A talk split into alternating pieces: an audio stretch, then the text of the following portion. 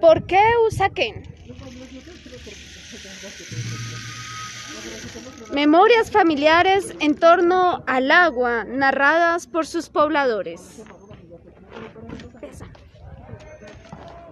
Pues cuando yo me vine a vivir hace aproximadamente 40 años, eh, nos llamó mucho la atención lo de el aire puro que se respiraba, la cercanía a las montañas y el agua que también era muy prometedora en esa época, aunque cuando fuimos a construir la casa fue un obstáculo también tremendo porque había mucha humedad.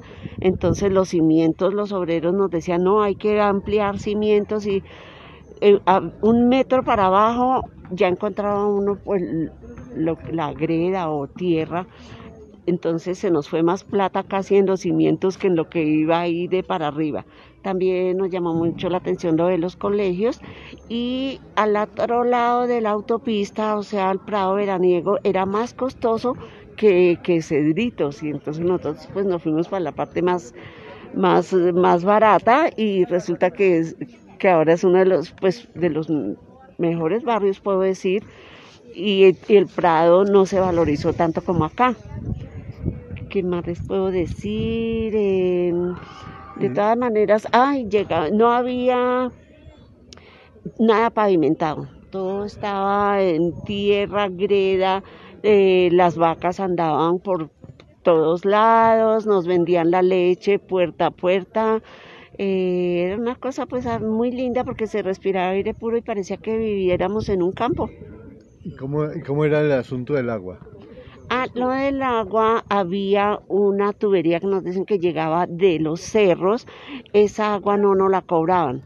Eh, y había otra tubería que era la del, la del, ¿cómo se llama eso? La, tubería, del acueducto, de Bogotá y ahí sí nos llegaba el recibo, pero la, la otra agua no nos la cobraban. Ah, pues imagínate Miriam que eh, un día estaba de visita en la casa de una amiga en Cedritos y me ofrecía lavar la losa y cuando abrí la llave salió un pez capitán por el, tubo y era el agua del acueducto del, barrio. Entonces el agua y la vida eh, era algo que era muy dinámico y muy permanente, así como las vacas que, eh, que ordeñaban los vecinos y ofrecían leche para tu casa. Y entonces, ¿qué pasaba allá en, en, en tu barrio con tu mamá? Cuéntanos.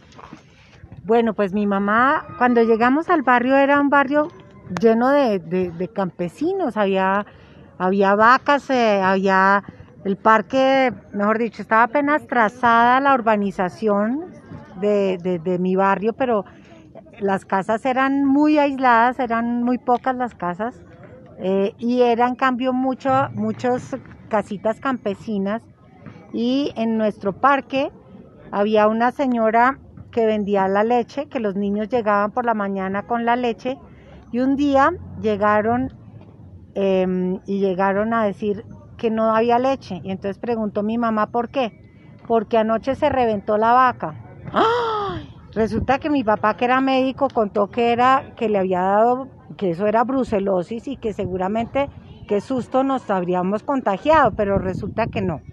No nos contagiamos, no, no nos pasó nada. Pero entonces era tal la cantidad de agua que había en el sector que, pues que, la gente, pues que los campesinos habían ocupado ese territorio antes que nosotros y tenían gallinas, vacas, eh, cerdos, de todo y vivían muy bien. Gracias. ¿Y, cómo fue tu recuerdo de niña cuando llegaste al sector? ¿Qué viste en el parque? Pues yo me acuerdo que el parque de Cedro Golf antes tenía un lago en la mitad eh, y ahí habían paticos y siempre visitábamos, también habían conejitos ahí a los alrededores, entonces eh, siempre era muy bonito poder ver cómo también nadaban los paticos y jugar con los conejitos en ese entonces. Bueno, y finalmente, Julián, eh, cuéntanos un poco sobre eh, los pantanos y los humedales y todas esas cosas que tú conoces. Bueno, Pues eh, uno puede mirar aquí la zona de Usaquén porque vivimos el agua en toda su energía, ¿sí? en todo su esplendor vivimos el agua.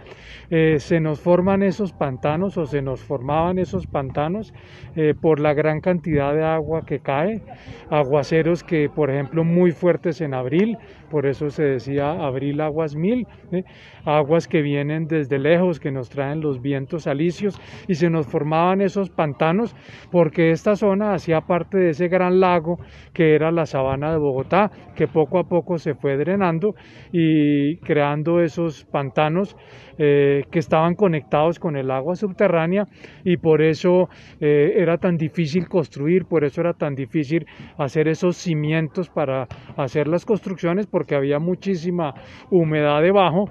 Vivíamos el agua entonces en todas sus formas, eh, en sus formas de granizo, unos aguaceros muy fuertes, esos amaneceres eh, donde uno ve esa neblina y es el agua evaporándose en la mañana. Eso es bellísimo, es una sensación muy bonita de, perder la visibilidad, pero es muy emocionante estos amaneceres.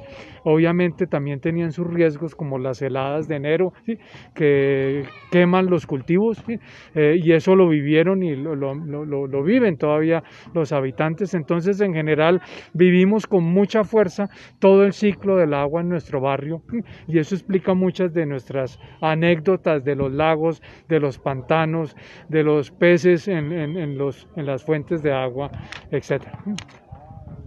y cuéntanos eh, de las canteras y lo que tú crees. Nosotros vivíamos cerca a, los pantanos, a esos pantanos que se hacían de agua de escurrentía en, la, en el final de las montañas que se han ido explotando. Pero era muy bonito vivir al lado del pantano porque nosotros lo recorríamos en una, en una caneca de metal de, porque había al lado un hato para la melaza la traían en una caneca, nosotros partíamos la caneca y recorríamos esos pantanos eh, en, la caneca, era toda una exploración.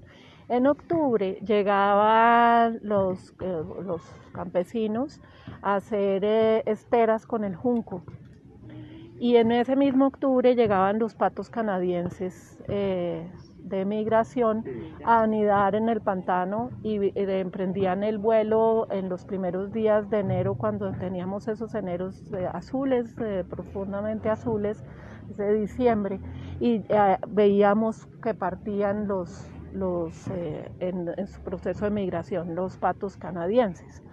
Entonces, eh, a medida que, iba pasando el tiempo, íbamos viendo cómo esas canteras que se habían empezado a explotar desde el siglo XVI en el proceso de urbanización, iban siendo cada vez peores y teníamos menos agua en esos pantanos y más problemas de agua porque se había empezado a urbanizar la falda de la montaña y había empezado el proceso de urbanización hacia abajo lo que nos había ido afectando también el ciclo de lluvia y de todo, todo nos estaba cambiando el territorio con ese proceso de urbanización. Pero sí nos creamos en un entorno completamente rural y decíamos, vamos a ir a Bogotá. Y Bogotá empezaba para nosotros en los héroes, porque todo estaba completamente deshabitado. Y teníamos también toda una relación con los capitanes, porque uno sabía que tan contaminada estaba el agua cuando había capitanes. Eh, llegaban las garzas, em, pinguas, eh, conejitos, eh, los bueno, ratoncitos de campo, curís, y teníamos toda una relación con ese entorno y con las vacas, que pues eso sí, ganaría extensiva, que iban pastando por, la, por los separadores de la autopista. Entonces no tenían que alquilar un, un potrero, aunque todo está lleno de potreros, porque las vacas pastaban por el separador de la autopista. Bien. Eh, y entonces, ¿y tú qué? Eh, bueno, entonces vamos a recordar los nombres. ¿Cómo es el nombre completo tuyo? Miriam López. ¿El nombre tuyo? Valentina. ¿Valentina qué? Castaño. Eh, ¿tu, nombre, ¿Tu nombre completo es? Adelaida Callejas. ¿Tu nombre completo? Julián García. Ah, pero espérate García. que tú Jimena Montaña. Y Gabriel Cortés. Eh, y... Pero y a propósito de pantanos y de vacas. Yo no te estoy diciendo cuánto se gastó, cuánto tiempo. ¿Cuánto tiempo se ah, gastó? Ah, bueno. Sí. No, es como para calcular cuánto tiempo. Es. Es que ya decía que se graba una hora para sacar 20.